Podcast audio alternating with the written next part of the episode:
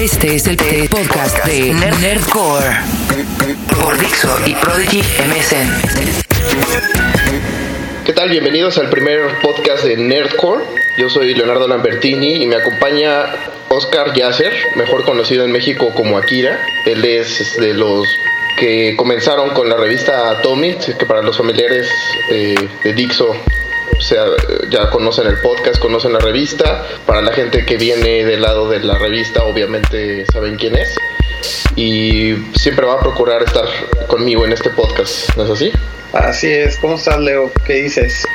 Todo bien. Estamos haciendo este podcast en directo desde Japón hasta México, ya que Akira se encuentra en Japón y un poco esa es la idea, ¿no? Es como el chiste de este podcast. Sí, fue como la idea original, eh, grabar este podcast aunque estuviéramos a distancia, creo que fue una de las cosas que nos pareció sumamente interesante, sobre todo para intercambiar eh, puntos de vista con perspectivas completamente diferentes, estando en un mercado tan diferente como el japonés y por supuesto tú estando en un mercado tan diferente como el mexicano. Eh, hablo comparándolos. Y pues de ahí surgió, ¿no? Un poco todo esto y bueno pues el, el, nombre eh, Nerdcore creo, creo, que es más claro que el agua eh, ¿por, qué, ¿por, qué, no hablas un poquito Leo de qué se va a tratar este podcast o qué va a encontrar la gente por acá?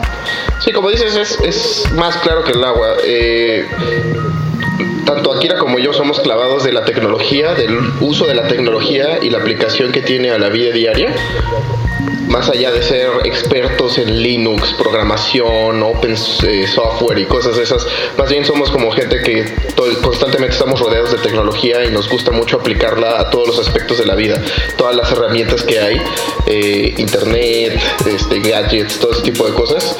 Entonces, pues de qué vamos a hablar un poco de eso, ¿no? De qué es lo que, lo que, qué es lo más nuevo que hay, qué herramientas hay a la mano, eh, por supuesto eh, la utilización de este tipo de tecnologías para diferentes tipos de industria, como la industria musical, la de los videojuegos, todo este tipo de asuntos. Entonces, esa básicamente es la tirada del podcast. Es, es un podcast un poquito clavado en cuanto a estos temas, así que si ustedes no son asiduos a ese tipo de rollos, probablemente no sea el podcast más adecuado pero también es, es, un podcast muy abierto porque no es nada más de tecnología, o sea, vamos a hablar de música, vamos a hablar de videojuegos, vamos a hablar este, un poco de, de internet, que eso es ya hoy en día, hoy en día ya, ya es de todos, ¿no? Desde el punto de vista a lo mejor de usuarios, porque finalmente nosotros creo que nos consideramos usuarios, power users, por llamarlo de alguna manera, que utilizamos la tecnología para diferentes cosas, que jugamos videojuegos igual que muchos de ustedes y que simplemente vamos a hablar eh, de todos estos temas eh, de una manera bastante amigable eh, y sobre todo práctica. Claro, el chiste es que, o la ventaja que tenemos aquí de ellos es que por, por el hecho de hacer labores periodísticas cada uno de nosotros en nuestros ámbitos, tenemos un poco de acceso a información especializada que pues, lo más seguro es que a ustedes les pueda este, servir. Entonces, por ahí es la tirada de este podcast. Y pues vamos a arrancar, ¿no? Arranquemos con esta primera sección, estimado Leo. Tech. Pues bien, ya lo escucharon, esta es la sección de Tech y aquí vamos a hablar de tecnologías eh, de todo tipo y bueno, pues para entrar ya en materia vamos a hablar acerca del iPhone eh, y sobre todo hablando en particular de lo que se especula acerca del nuevo iPhone 3G para dar un poquito el background de, este teléfono, pues podemos decir que el, el, iPhone, como bien saben, se lanzó desde hace aproximadamente un año. Y ahora, eh, pues finalmente Apple está trabajando en la nueva versión del teléfono que soporta redes con tecnología 3G. Básicamente eso significa que tiene más velocidad de transferencia de datos, y por ende eh, podrás tener aplicaciones nuevas. Pero ¿qué hay de rumores, Leo? ¿Qué se sabe acerca de esto? Cuéntanos un poquito. Pues mira, los rumores son muchísimos. Eh, desde que se lanzó el primer iPhone, la gente se quedó un poquito decepcionada de que en efecto no soportara redes 3G y solo Edge. Eh, las redes Edge son más o menos como de un mega, ¿no? Eh, es una red que se le dice 2.5G y, y básicamente eh, puede llegar hasta transferencias de 300 megabits por segundo en teoría, aunque en la práctica eh, digamos que, pues siempre siendo usuario de Telcel, por ejemplo, en, México, te das cuenta que no es tan rápida, ¿no? Pero lo importante más allá de eso, yo creo que son las aplicaciones, ¿no?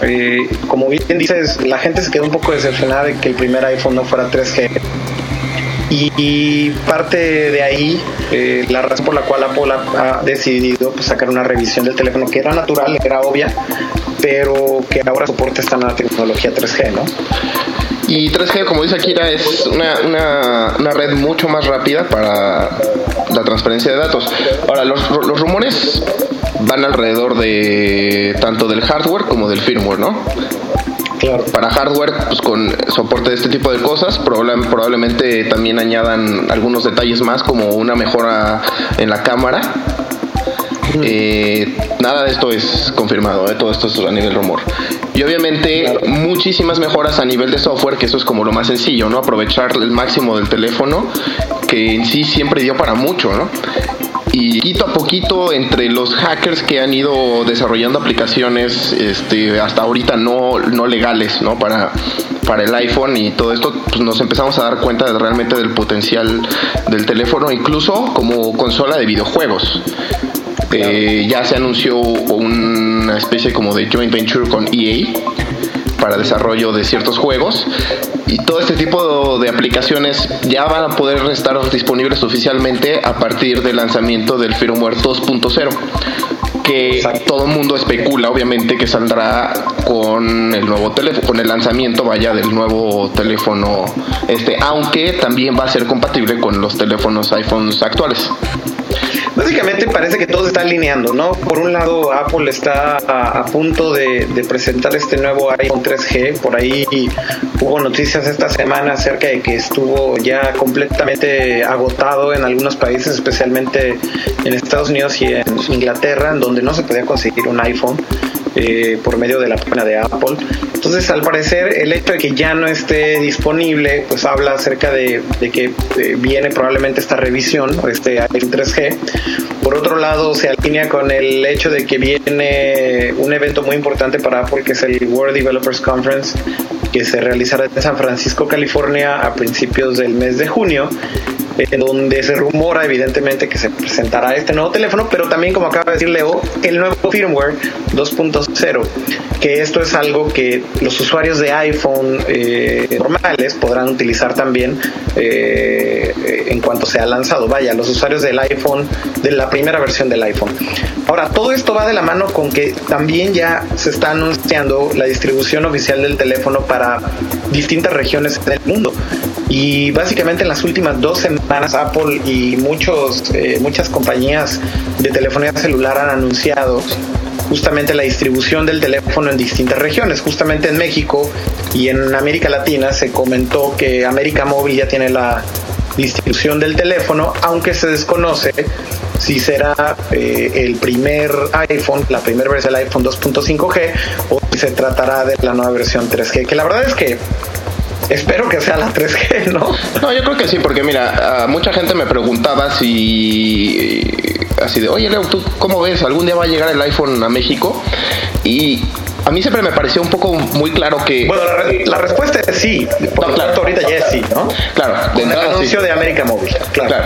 Pero lo que, lo que siempre me pareció un poco lógico es si Apple tenía este trato con ATT de exclusividad para el iPhone actual, pues la única manera de romper ese contrato es con un iPhone nuevo. O sea, sale el iPhone 2, o como se le decida a Apple llamarle. 3G o whatever. 3G o whatever. Y entonces en ese momento ya es posible exportar el iPhone al mundo. Entonces Apple siempre ha sido muy inteligente en estas cosas. Eh, me parece muy lógico pensar que Apple dijo, ok, vamos a lanzar un teléfono. Nosotros no somos una compañía que hace teléfonos, pero vamos a lanzar un teléfono y vamos a utilizar eh, los recursos que tenemos a la mano para probar este producto en el mercado. Entonces, este primer iPhone yo lo veo como una prueba en el mercado, una prueba de muchísimo éxito, ya que Apple se atribuyó un gran porcentaje de la venta de smartphones o de market share de los smartphones en Estados Unidos. Y entonces tenían que tener un partner, ¿no? Ese partner por ahorita es ATT. Claro. Y dicen, ok, este producto es un hit, es algo que podemos hacer, es algo que sirve, es algo que se va a vender bien, vamos a sacar al resto del mundo. Y entonces, con este nuevo iPhone 2 o lo que sea, empiezan a abrir los tratos eh, hacia el resto del mundo. Entonces, diferentes compañías, ¿no? Claro. Entonces yo, yo creo que es lógico que va a ser sobre de esta nueva versión y básicamente, eh, como decíamos, parece que todo apunta hacia el mismo lugar porque coinciden las cosas, ¿no? Vaya, por un lado sabemos que viene el evento de Apple a principios de junio, por otro lado se confirma que Steve Jobs, como siempre, va a dar un, keynote, un discurso eh, inicial dentro del World Developers Conference. Por otro lado, hay muchos rumores y sitios que empiezan a hablar acerca de las características del iPhone 3G, eh, como por ejemplo eh, lo que decías de la mejora en la cámara, probablemente videoconferencia, GPS, etcétera, además de tener, por supuesto, el soporte para redes 3G. Y por otro lado, el anuncio de la distribución del iPhone en distintas regiones. Entonces, pareciera ser que en donde se vaya a lanzar pronto o donde no se haya lanzado el iPhone tendría que ser la versión 3G, estamos de acuerdo. Sí, definitivamente. Y, yo creo que eso incluye América Móvil en, en, Latinoamérica, que sería Telcel en México, y el rumor en Japón de hecho es que se va a lanzar con Docomo, que es el carrier más grande eh, de telefonía celular en Japón y justamente pues pareciera ser que todo indica a que sea también la versión 3 Vaya, tiene que serlo en el caso de Japón porque no hay redes GSM en Japón. Claro. Lo cual es bastante curioso, pero así, así de radical como suena, si tú prendes un teléfono GSM no detecta absolutamente nada en este país lleno de redes 3G o 3.5G. Y también ya por la parte del hardware hay como confirmaciones de que el iPhone va a tener este feature porque eh, dentro del Software Developer Kit, que es un paquete que entregó Apple a los developers de aplicaciones. Completamente gratis, por completamente cierto, cualquier persona puede descargar, ¿no? Exactamente. Entonces se entrega esto y dentro del Software Developers Kit hay un firmware, ya el firmware 2.0 que va a tener el lanzamiento pronto y dentro de ese firmware 2.0 ya hay una preferencia 3G. Sí, parece que todo está hecho perfectamente bien planeado y que justamente cuando veamos la salida de este firmware 2.0 también pues veremos una explosión en cuanto al ecosistema de aplicaciones desarrolladas para el iPhone, con esto que comentas, ¿no? Eh, el Developer Kit es gratuito, como decíamos, tú puedes desarrollar una aplicación para el iPhone si así lo quieres. simplemente tienes que descargar el, software desde la página de Apple y empezar a programar. Hay un programa especial para poder distribuir posteriormente tu, pieza de software para el iPhone. Pero eh, viendo la foto completa, pues pareciera ser que todo indica o todo apunta hacia un lanzamiento inminente de la nueva versión del iPhone. Y ahí es en donde muchos preguntan, ¿vale la pena comprar un iPhone ahorita? Yo creo que la respuesta es no, ¿estás de acuerdo? No, de hecho, hoy alguien me preguntó si, si valía la pena comprarse un iPhone y mira, de hecho, número uno ya no pueden porque en efecto están agotados en Estados Unidos, o por lo menos en la mayoría de las ciudades. Entonces, de entrada ni pueden. en México comprarlo sobrevalorado y sobrepreciado en todos los lugares donde lo venden eh, tan caro mucho menos comprarlo en México de manera no oficial, ¿estás de acuerdo? No, definitivamente. lanzamiento. No, y definitivamente, y, como decíamos, ya viene oficial, pues ya no hay que estarlo hackeando ni moviéndole para, para que jale en redes mexicanas, entonces pues ya no va a haber ningún problema. Y por la parte de las aplicaciones, pues las aplicaciones que la gente desarrolle se van a vender en iTunes. Exactamente, el método, el método de distribución será por medio de iTunes, eh, donde se rumora que también al mismo tiempo que se lanza el teléfono eh, y el nuevo firmware, seguramente habrá una actualización para iTunes en donde tengas una tienda especial para comprar todo este software. Ahora la pregunta sería, Leo, ¿tú crees que tan pronto se ha anunciado el nuevo iPhone, eh, veremos el lanzamiento en México en los subsecuentes, digamos, en un, en un corto tiempo? ¿O tú crees que en México y América Latina, hablando de, la compañía América Móvil, va a llegar unos meses después, como de costumbre. Sí, mira, yo, yo, yo, más bien lo que creo es que depende si Apple pone el, el producto disponible luego, luego. O sea, si recuerdas, el año pasado se presentó el iPhone en el, en el evento este que se hace en enero. En el Macworld En el Macworld. Y no, el, el producto no estuvo, digamos, ya en el mercado hasta varios meses después. Claro. Entonces, si ahorita en el Worldwide Developers Conference anuncian el iPhone y dicen está disponible hasta tal mes, yo creo que en ese mes donde lo anuncien ya va a estar también disponible en México, ¿no? O sea, ya va a estar disponible con todos los carriers. Pero si lo anuncian así de y está disponible ahorita en las tiendas, vayan y cómprenlo, yo, yo, yo le apuntaría a que a Telcel, en este caso que es el, quien va a ser el carrier en México, eh, le conviene tenerlo lo más pronto posible, porque la gente de por sí, ya en México existen una cantidad bastante fuerte de iPhones en, allá afuera, es, todo eso son, ellos son clientes que ellos ya, ellos ya perdieron, ¿no? Entonces si se tardan, si se tardan o se esperan unos meses en lo que los importan y whatever, no, no le es tan conveniente ni a Telcel ni a ningún carrier a nivel mundial. ¿no? Sí, me parece, creo que creo que ahí le das al clavo y finalmente aquí, pues, re, como, como tratando de concluir con este tema, eh, seguramente también dependerá un poco del, del, nivel de producción al que al que Apple pueda llegar. Pues recordemos que al principio conseguir un iPhone inclusive en Estados Unidos era sumamente complicado. Eh, obviamente la demanda era mucho más grande que que el inventario disponible que tenía Apple en el lanzamiento y me parece que ese será también un problema eh, que está en las manos de Apple y que definitivamente de ahí partirá eh, el hecho de si se va a distribuir inmediatamente el teléfono o no. Digo, solamente como para complementar un poquito la información, si alguien nos está escuchando de otras partes que no sean México, en América Latina, América Móvil opera redes celulares en México, por supuesto, con Telcel, en Brasil con Claro, en Colombia con Comcel, en Argentina con Claro también, en Paraguay eh, y Uruguay es Claro, también la misma compañía. En Guatemala, Nicaragua, El Salvador y Honduras se llama Central eh, y América Central, perdón, eh, también es Claro. En Ecuador es Porta, en Perú es Claro, en Puerto Rico, República Dominicana y Jamaica eh, es Claro y otra compañía que se llama Mi Phone. Y en Chile eh, también es Claro. Básicamente estamos hablando de 153 millones de líneas celulares en América Latina que potencialmente podrían tener un nuevo iPhone en los próximos meses. Pues eso está perfecto. Eh, en cuanto a lo que dices de la disponibilidad, hay pistas en el sitio de ATT. Eh, si quieres comprar un iPhone ahorita en el sitio de ATT de Estados Unidos, te aparece la opción de comprar el iPhone normal y el iPhone en black. Lo cual nos dice que se confirma también el rumor de que el iPhone va a venir en diferentes colores. Claro. Se especula que va a haber uno blanco y uno negro, por lo menos de entrada, pero pues ya está, ya está listado, pues ya está listado en la, lista de productos de, Apple. Entonces probablemente eh, está, todo está apuntando a que haya una, haya, una distribución inmediata de, del producto.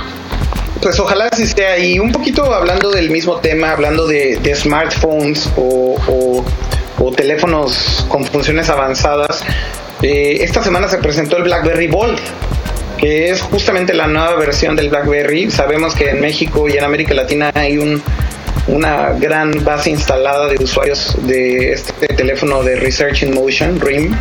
Y justamente esta semana RIM presentó en el marco de un evento realizado en Florida la nueva versión del BlackBerry conocida como eh, Bold. Es el 9000, ¿no? Por ahí la información, exactamente, es conocida también como serie 9000 y justamente es el primer BlackBerry que tiene también ya red 3G. Qué coincidencia, ¿no?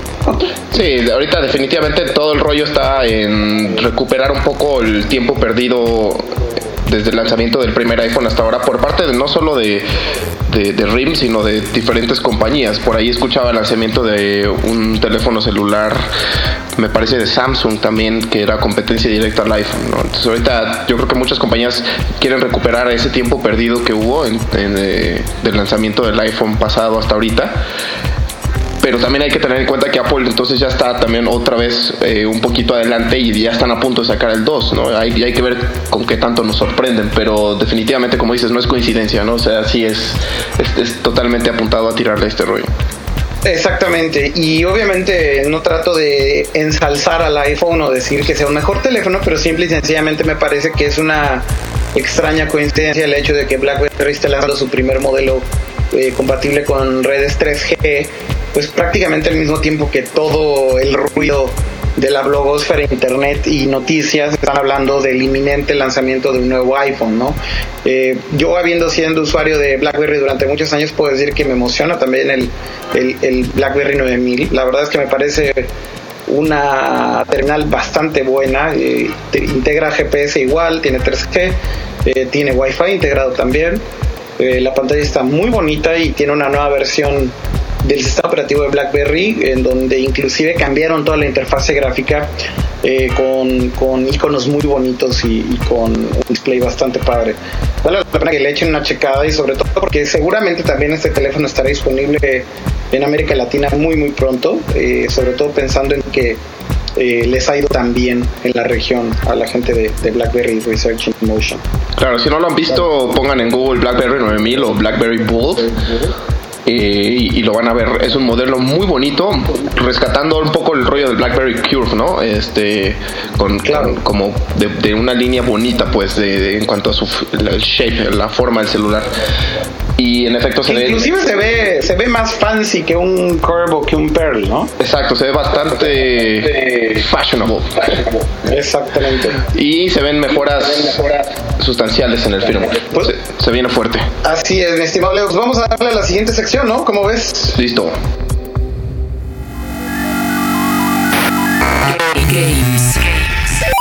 Pues bien ahora toca hablar de videojuegos y el tema de esta semana, sin lugar a dudas, es Metal Gear Solid 4 para el PlayStation 3. Eh, esta semana se realizó la conferencia de prensa oficial eh, de lanzamiento en Japón eh, esta semana, a principios de la semana. Y justamente Hideo Kojima, inclusive Kaz Hirai, el presidente de Sony Computer Entertainment, eh, la compañía que evidentemente controla todo el negocio de PlayStation, estuvieron ahí para hablar acerca de, del lanzamiento del juego. Eh, me parece que se enfocaron mucho del mercado japonés, eh, por lo que pudimos ver. hablaron de cosas que me parece que son más relevantes para el mercado japonés en realidad que para todo el mundo pero es importante hacer notar que los planes siguen exactamente iguales. El lanzamiento del juego será a nivel mundial pero lo importante a rescatar de toda esta conferencia fue que se mostraron los 10 primeros minutos del juego y bueno, demostrados ni más ni menos que por el mismísimo Hideo Kojima. ¿Cómo viste el video, dude? Está increíble. Yo me considero muy, muy fan de Metal Gear Solid, aunque debo de confesar que no he jugado todas sus ediciones hubo una época en la cual yo, por, por salud eh, personal, me alejé un poco de los videojuegos. ¿Qué significa que por salud personal? Porque sí soy el tipo de personas. Sí, soy el tipo de personas que se podrían perder semanas jugando y olvidarme del trabajo y de mis demás responsabilidades. ¿Y ahora que tienes un Wii y un PlayStation 3 no te sucede esto de vez en cuando? Pues creo que ya soy una persona un poquito más madura. Entonces lo, he sabido controlar, pero sí, aún así me cuesta trabajo. O sea, sí, sí me aviento noches enteras desvelado y al otro día estoy que no doy una. Pero... ¿Y qué tal el video entonces, dude? Cuando lo viste, ¿qué pensaste y cuáles son tus comentarios acerca de los 10 primeros minutos del juego? Pues mira, me gustó mucho el hecho de que estás jugando al parecer dentro de una película. O sea, es como si estuvieras viendo un trailer o, ya una, un, tal cual un opening scene de una película y tú pudieras involucrarte en, en, ella, ¿no? Vimos algo muy similar a esto en el, en el Uncharted, Drake's Fortune que para los que lo jugaron se habrán dado cuenta. Todo el tiempo es, hay interacción entre los personajes que estás, con los que estás jugando en, pantalla. Eh, los cutscenes de animación, pues, o sea, las típicas, lo que le llaman las películas dentro de los juegos, eh, están mezcladas con el gameplay. Entonces tú vas caminando, jugando y disparando y de repente se para e inmediatamente entra una película. O sea, no hay tiempo de carga, no hay loading. Y, y todo el tiempo se, se vio esto en los primeros 10 minutos de juego de Metal Gear Solid 4. Entonces e, eso a mí me gusta mucho, eso es algo que siempre disfruté mucho del Uncharted Entonces yo presiento que en efecto va a ser el, mejor Metal Gear hasta hoy. Y de hecho por ahí ya salió el primer review oficial del juego. No, estoy, no me acuerdo exactamente de cuál era la, el medio que, lo, que le hacía el review, pero ya salió el primer review y le dieron un perfect 10. Vale la pena que no hablemos mucho de esa reseña porque al parecer eh, si lees la reseña eh, te spoilereas muchísimas cosas del juego. Sí, un poco. Eh, tengo que confesar que yo leí una parte y simplemente con leer la mitad de la reseña dije, Dios mío, creo que ya me spoileré la mitad del juego. pero justamente fue una revista en Inglaterra y por ahí como las reseñas eh, recordemos que hace unas semanas, probablemente hace un mes, hubo un evento privado de Konami en donde invitaron a varios medios de todo el mundo a hacer la reseña del juego, eh, prácticamente con el juego terminado, eh, en donde varios medios tuvieron la oportunidad de jugar pues, el juego terminado y evidentemente les pidieron que se publicara la reseña hasta mediados del mes de mayo, finales del mes de mayo o principios del mes de junio, que es cuando es el lanzamiento del juego. Entonces, es por esto que eh, algunas revistas pues ya tienen esta información y se está empezando a filtrar. Pero efectivamente, ver los primeros 10 minutos del juego eh, te deja con un muy buen sabor de boca. Eh, me parece que de lo que hablas, Leo, es importante mencionarlo porque yo creo que lo que se está empezando a ver con los juegos de siguiente generación eh, y hablo en general de todas las consolas. Bueno, hablo en general eh, solamente de Xbox 360 y PlayStation 3. En el Wii me parece que no tanto, pero estamos empezando a ver esta integración eh, visible entre lo que antes eran las películas de los juegos, en donde había un corte, cargaba una animación que estaba pre-rendereada, donde básicamente tu consola corría un video y después regresabas al juego. Y donde eh, evidentemente podías ver la diferencia de las gráficas eh, y donde había una gran decepción porque justamente todas las películas se veían muy bien y a la hora de regresar al gameplay o al juego como tal podías ver una eh, versión digamos que reducida de la historia no en términos de gráficas y hoy en día ya no Hoy en día ya no. Eh, eh, me parece que esto sucede con el PlayStation 3 igual que con el Xbox 360. Cuando estás jugando algunos títulos, justamente lo que ahora tratan de hacer los desarrolladores es ya no poner películas, sino utilizar el mismo engine o motor gráfico del juego para poder contarte la historia de una manera cinemática pero con la misma calidad de gráficas o con el mismo motor gráfico eh, con el que juegas, de modo que no sientes esos cambios entre una cosa y otra y es justamente lo que sucede con este intro de Metal Gear. Eh, pareciera ser que es un video corriendo y de pronto te das cuenta que todo es jugable, ¿no? Que, que, que tú estás ahí, que puedes mover la cámara, que puedes caminar, que puedes interactuar con todo el, el escenario. Y pues básicamente este, se mostró esto, se mostraron los 10 primeros minutos, se hablaron de algunas promociones también muy especiales eh, para Japón, se van a lanzar ah, algunas playeras conmemorativas con el lanzamiento del juego, se habló de la consola edición especial que como bien saben eh, se agotó rápidamente en, en Japón, en Estados Unidos me parece que todavía se puede conseguir y seguramente en México por ahí habrá quien se atreva a importarla y venderla a un módico precio. Eh, pero en general, pues eso fue lo que se presentó. Eh, como bien decíamos, eh, los planes para el juego siguen siendo los mismos. Se lanzará a nivel mundial a principios del mes de junio. y algo interesante a mencionar es que cada versión del juego para cada continente contendrá solamente el idioma de esa región. Contrario a lo que se pensaba y por la capacidad de almacenamiento del Blu-ray, eh, Kojima declaró hace algunas semanas en una entrevista que el espacio no era suficiente en el disco, lo cual me parece una ironía, eh, para, para, integrar, para integrar, por ejemplo, varios idiomas. Y básicamente esto se da, o este problema pasó con los desarrolladores del juego, con Kojima Productions, porque pues, todo el diálogo del juego, toda la historia del juego es hablada, ¿no? Eh, utilizan actores para todo y evidentemente esto consume muchísimo espacio en el disco. Entonces, pues es básicamente de lo que se habló. Eh, la verdad es que el juego luce impresionante, vale la pena que vean ese video, eh, lo encontrarán por aquí en las ligas del podcast. Y y vale la pena que vean el video porque me parece que el video de los 10 primeros minutos no te spoileré absolutamente nada. No, y de hecho vamos a poner la liga aquí en el post que acompaña este podcast.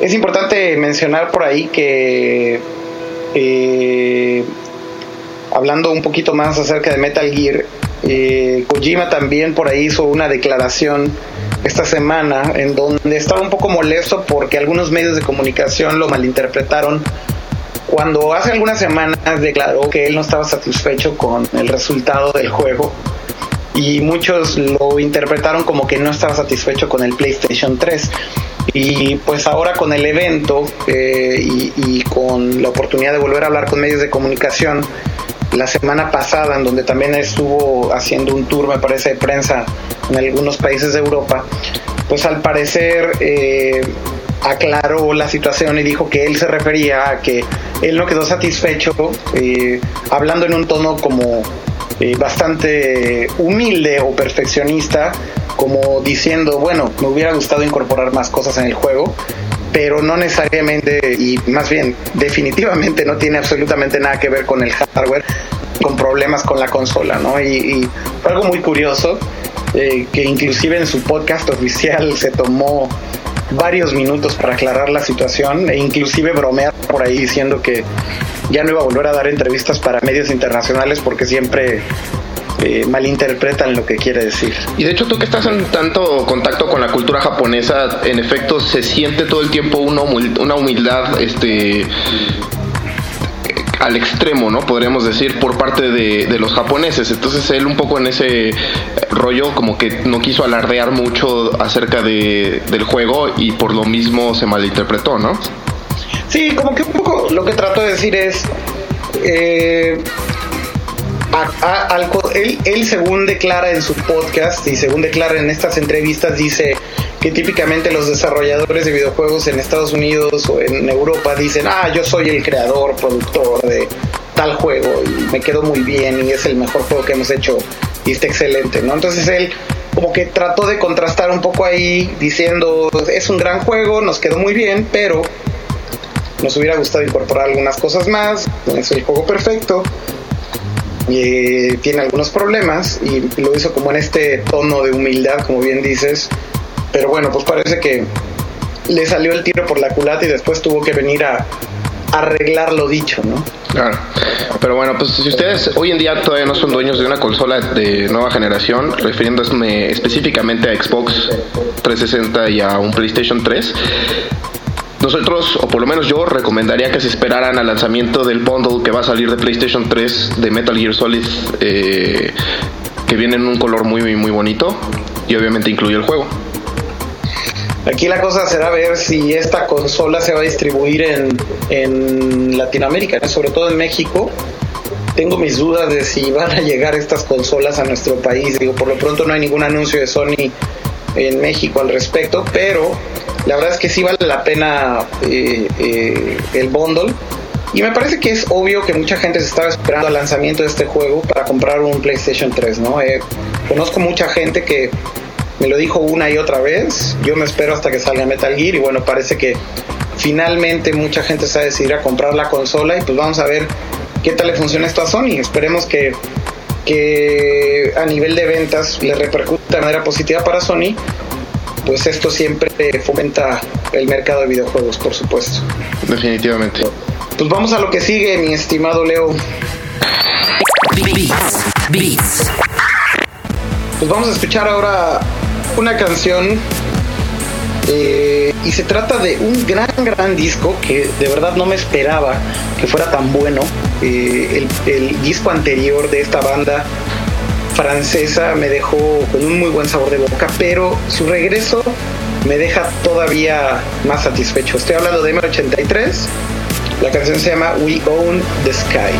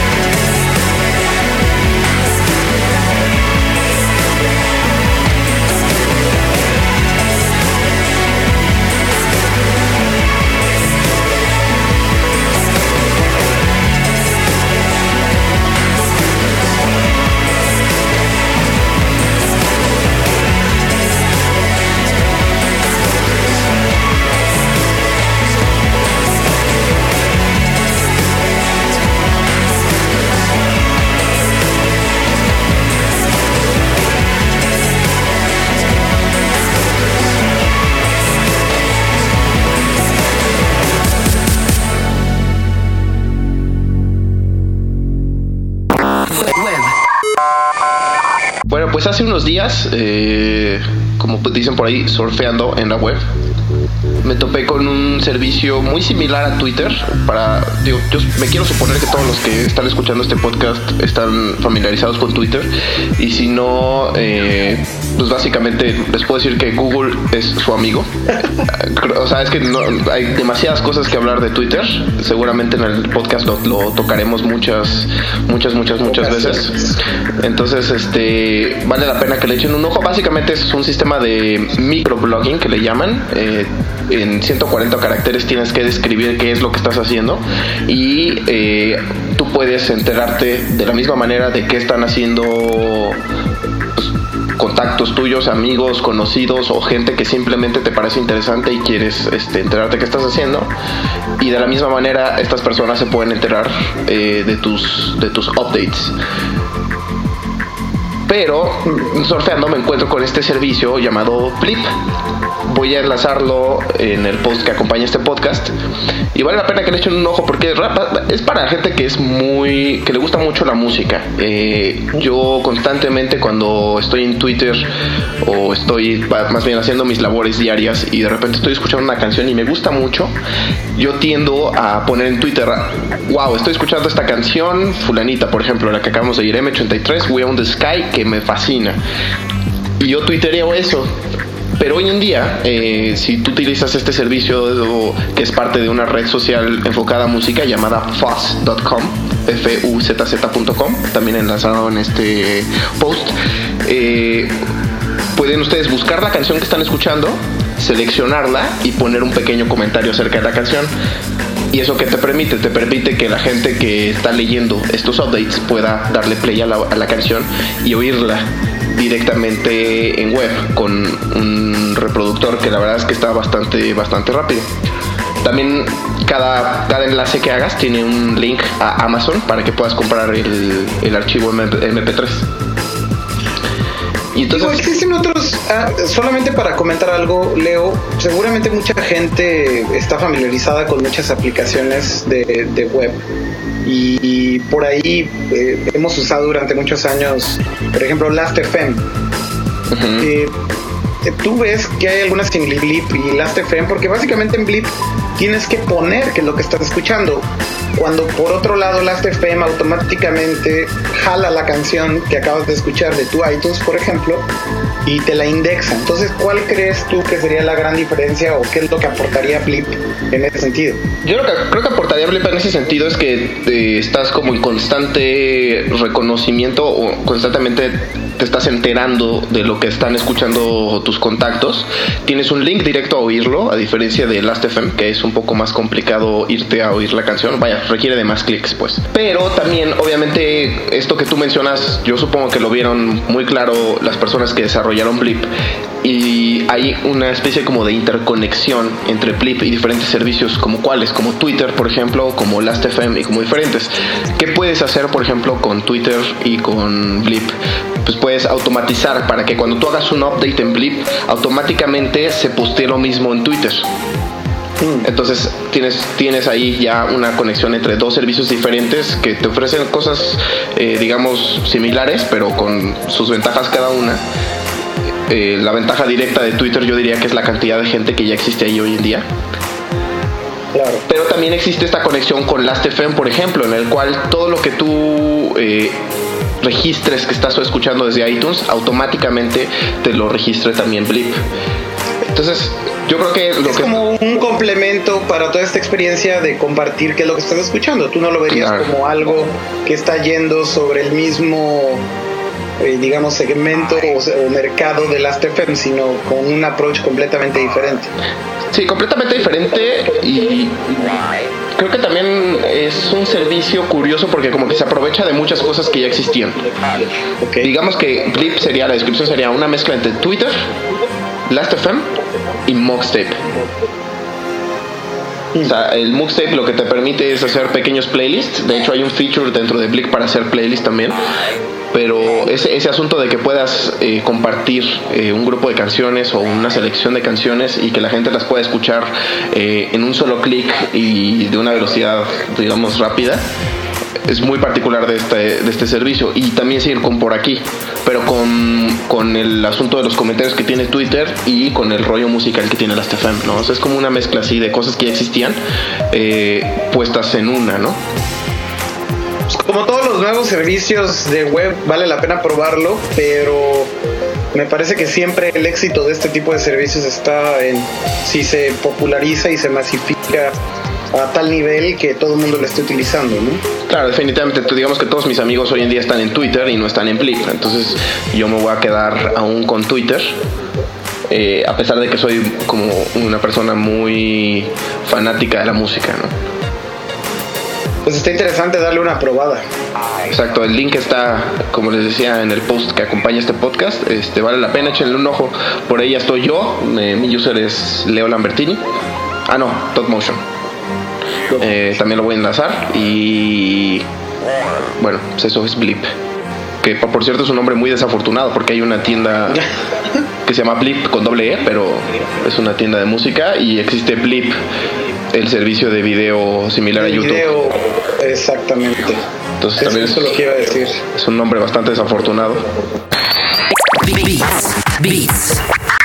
Bueno, pues eh, la semana pasada eh, se presentó o se, o se hizo el release pues de una nueva entrega de Nine Inch Nails que han estado imparables este, desde que desde que Radiohead sacó su In Rainbows, hicieron su distribución web, como que Trent Reznor eh, se armó de valor, pues yo diría, porque lo que pasa es que Trent Reznor ya, ya, venía, ya, ya, tenía tiempo antes de Radiohead, este, como luchando contra todo este rollo y como tratando de ver la manera, la mejor manera de distribuir su música sin la ayuda de una disquera y él quería como darle más a la gente.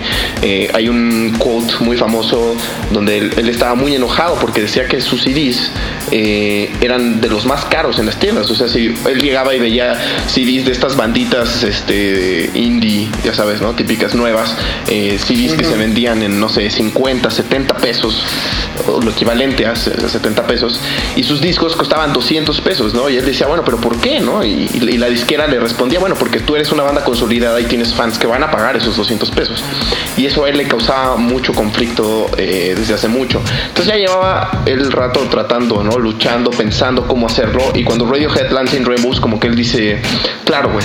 Ahora es cuando, ¿no? Ahora es cuando Radiohead ya lo hizo, la gente ya de alguna manera entiende cuál es la dinámica, ya no estoy siendo el bizarro y el raro y etcétera, eh, se arma de valor y empiezan a sacar una serie de sencillos y discos, pero imparables. O sea, primero lanzaron el Ghosts, que es una serie como de 30 tracks que puedes conseguir en internet. Una versión limitada como de 9 a 10 tracks gratuitamente. Puedes conseguir una versión de 32 tracks con un PDF muy bonito, con unas fotos increíbles, como si fuera, digamos, el artwork de, de este disco, por unos 5 dólares. Y aparte puedes eh, comprar la edición obviamente ya física, pues, este, que es una edición especial, limitada, bla, bla, bla, que obviamente ya tiene un costo mayor. Pero después de eso, te digo, continúan sacando. O sea, yo no sé a qué horas producen tanta música. y de la nada. Yo creo que de la nada en verdad, porque estamos hablando de que Ghost se lanzó hace apenas un mes. Más o menos. Eh, o un mes y medio, probablemente. A lo mejor dos meses a lo más. Pero estamos hablando de que dos meses después lanzan otro disco. Otro eh, disco, y aparte, o sea, es un disco completo. O sea, no es. Yo cuando, me, cuando lo había anunciado así de un nuevo disco en Enigmas, pensé que iba a ser un pequeño EP de cinco tracks eh, experimentales con alguna especie ahí como de, o sea, ya sabes, ¿no? Como tracks ahí que no querían editar realmente, entonces los regalaron en web. Pero no, o sea, es un disco hecho y derecho con vocales de Trent Reznor, es súper bien producido. A mi opinión, un discazo, o sea, podría ser perfecto la continuación de With Teeth.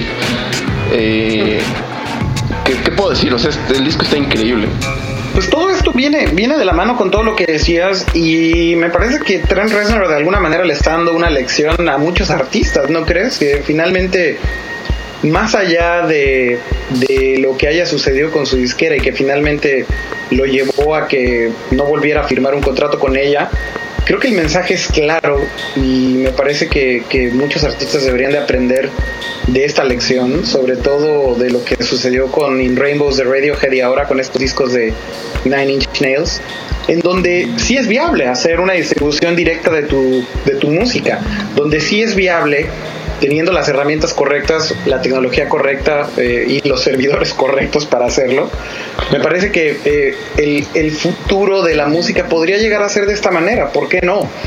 Eh, me parece también que, como bien dices, llama la atención la velocidad con lo que lo está haciendo. No sabemos si esto va a ser una tendencia durante todo el año Trent Reznor vaya a querer seguir sacando discos cada dos meses, pero ¿por qué no hacerlos? Y definitivamente tienes el poder para hacerlos. Si la distribución es tan sencilla y tan directa con tus usuarios, ¿por qué no? La pregunta sería, ¿por qué no hacerlo? Claro, definitivamente. Obviamente hay una eterna discusión que depende mucho de qué tipo de banda eres, qué tan consolidada estás, etcétera, ¿no? Por ahí, por ejemplo, si yo como banda independiente nueva saco un disco y lo regalo en línea, no va a tener la misma, ¿cómo se le llama? Como la misma impresión en el mercado musical, ¿no? Y también por otro lado, por ejemplo, hay, había, hay una entrevista, por ejemplo, con Lily Allen, ¿no? Esta artista inglesa de... No, no sé cómo definir su género, es como entre reggae y... Pop. Reggae pop. Ajá. Y, ella decía, no, es que esto no puede ser. O sea, ¿cómo voy a sacar mi disco gratis? A mí me cuesta millones de pounds hacerlo, ¿no? Y pues claro, ella no compone, ella no produce, ella no mezcla, ella no hace nada, ¿no? Y grupos como, como Radiohead y Nine Inch Nails, que realmente están compuestos por, por personas que tienen, o sea, que realmente son músicos y que tienen habilidades increíbles este, en el estudio, pues obviamente ellos tienen sus estudios en sus casas y ellos tienen los recursos para hacerlo. Y está perfecto que lo hagan. O sea, yo también creo que depende mucho de la banda. No, no en ningún momento creo que esto vaya así a definir el curso completo de la música, pero por lo menos sí la manera en la cual las disqueras interactúan con su mercado, ¿no? Entonces, este, me parece un ejercicio increíble, pero donde sí definitivamente Radiohead sobresale, digo, perdón, Nine Inch Nails sobresale es la velocidad y el número de material que están regalando, ¿no? Porque, digo, In Rainbows fue un disco, y también por ahí habiendo muchas bandas que están haciendo lo mismo, muchas bandas, pero por lo general regalan los sencillos, ¿no? Por ejemplo, como el último de Coldplay, regalan Fue un su sencillo. página, ¿no? Exacto. Y ya después te dicen, va, si te gustó el sencillo, pues compra el disco, ¿no? Y Nine Inch Nails, no, Nine Inch Nails dice, Que de alguna manera también está bien, ¿estás de acuerdo? O sea, de- Claro. parece ser que todo esto está llevándonos a una serie de nuevos experimentos eh, de artistas y de la industria discográfica en general, sobre todo los artistas, no de la industria discográfica, a, a probar cosas nuevas. ¿Qué es lo peor que puede pasar? Que no funcione y regresa al mismo modelo, creo yo. Ahora, también ahí creo que ese punto donde tú dices que depende de la banda y si ya está consolidado o no, creo que es un punto muy debatible porque lo bueno es bueno aquí en China y como lo distribuyas. Si es bueno verdaderamente, ¿no crees que si pones un disco gratis en línea eh, para que se descargue libremente, inclusive tú, tú mismo ideas tu torrent y lo subes a WhatsApp y cualquier sitio de estos, si es bueno y es lo suficientemente bueno, yo creo que puedes llegar a crear eh, el suficiente ruido alrededor de tu banda como para que te empiecen a buquear para ir a dar conciertos, ¿por qué no? Claro, pero también depende un poquito de carrera. O sea, si tu carrera la vas a hacer a partir de esto, o sea, a partir de lanzar música gratuita por internet, está bien. Y puedes llegar a ser muy grande si tu música es buena, pero también depende de una carrera. No, o sea, hay, tiempo involucrado pues en, en lo que el disco sale, se empieza a mover, el boca a boca, el peer-to-peer y en ese momento te empiezas a, a consolidar como esa banda para crear esa impresión tan fuerte que está creando Nine Inch Nails en el mercado. Más bien a Claro, eso no va, a ser de la, no va a ser de la noche a la mañana, pero, pero es probable, ¿estás de acuerdo? Claro, claro. Digo, digamos que esa, esa, esa batalla, tanto Nine Inch Nails como Radiohead y demás bandas ya la hicieron hace unos años de la manera tradicional. Pero hoy en día yo creo que a los artistas nuevos les toca eso, ¿no? Les toca luchar desde abajo, pero en web, y a partir de ahí lanzarse. Bueno, pues eso, esto es lo que les hablamos de Nine Inch Nails. El disco se llama The Sleep, lo pueden conseguir gratuitamente en internet. Obviamente, si quieren donar, eh, pueden donar lo que ustedes deseen y eso obviamente le ayuda a Nine Inch Nails a seguir haciendo estos releases maravillosos. Y como última recomendación de música para la semana, o presentación de música, si es que ya lo conocían, eh, les vamos a poner un track de Dan Lesac versus Crobius Beep, este artista que de hecho se parece un poco a lo que hablamos, porque es, eh, se hizo famoso por su sencillo de Double Shot Always Kill, que fue muy famoso en YouTube. Mm. Y, hoy en día ya salió el disco, el disco ya está a la venta. Es un disco interesante, ¿no? Bastante interesante. Eh, y creo yo que vale la pena recalcar eh, acerca de todo este asunto de la distribución de música en Internet. Eh, y solamente para concluir que la gente debería tratar de hacerlo. Y me parece que, sobre todo en Latinoamérica, me gustaría ver bandas haciéndolo. Definitivamente, yo, yo creo que no falta mucho. Esperemos que no. Bueno, el track con los que lo dejamos se llama Letter from God to Man, eh, del disco Angels. Es hip hop eh, británico, de excelente calidad, se lo recomendamos. Y esto fue el primer podcast de Nerdcore, esperamos que les haya gustado. Nos vemos la próxima vez, mi estimado Leo. Sí, vamos a estar este, sacando un podcast a la semana ah, y vamos a tener invitados que espero que les gusten. Súper importante eso. Y también recordarles que el podcast lo pueden encontrar en varios sitios, ¿no es así, Leo? Eh, ah, sí. Eh, la idea es, eh, obviamente, el, podcast va a estar hosteado por Dixon, mi proyecto, para los que no me conocen. Eh, pero va a estar replicado tanto en mis proyectos diversos como en los diversos proyectos de Akira, which is el sitio web de Atomics, atomics.bg, el sitio web de Sputnik. de Sputnik, así es. Sputnik.com.mx. tu blog personal, Akira. Que es neotokyo.com.mx. Mi blog personal, que es leolambertini.com. Y obviamente, como ya les dije en Dixon. Pues bueno, esperamos todo el feedback de todos los sitios. Que estén bien y nos vemos la próxima semana. Bye.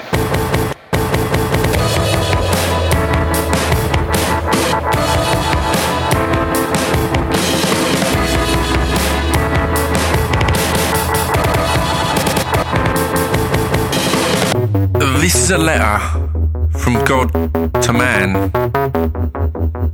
It says, Hey there, how's it going? Long time no see. Ah, I know I haven't been around much lately, but it didn't seem like you wanted me to be. The last time I sent down a message, you nailed it to the cross, so I figured I'd just leave you to it. Let you be your own boss. But I've been keeping an eye on you, I have, and it's amazing how you've grown.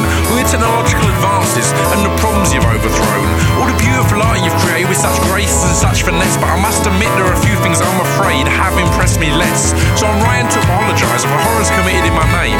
Although it was never what I intended, I feel I should take my share of the blame. A of the good I tried to was corrupted when organised religion got into full swing. What I thought were quite clear messages were taken to unusual extremes. My teachings were taken out of context to meet the agendas of others. Interpretations taken in different ways, hidden meanings discovered. Religion became a tool for the weak to control the strong. With all these new morals and ethics, survival of the fittest was gone. No longer could the biggest man simply take whatever he needed, because damnation was the price. If certain rules were not heeded, some of the deeds committed in my name made me wonder I went wrong. Back at the start when I created this, the foundation seemed so strong. See, all the elements were already here. Long before I began, I just kind of put them all together. I didn't really think out a long term plan. I made the sun an appropriate distance, laid the stars across the sky so you could navigate this globe or watch the sunrise. I covered the earth with plants and fruit, some for sustenance, some for beauty. Made the sunshine and clouds rain, so their maintenance wasn't your duty. Try to give each creature own attributes without making them enveloped. Gave you all your own space to grow, in your own way space to develop. I didn't know that such developments would cause rifts and jealousy, cause you to war against each other. Leave marks this planet indelibly. You see, I wasn't a creator, I was more the curator of nature. And I set things straight with homosexuals right now. I don't hate ya. I was a simple being that happened to be the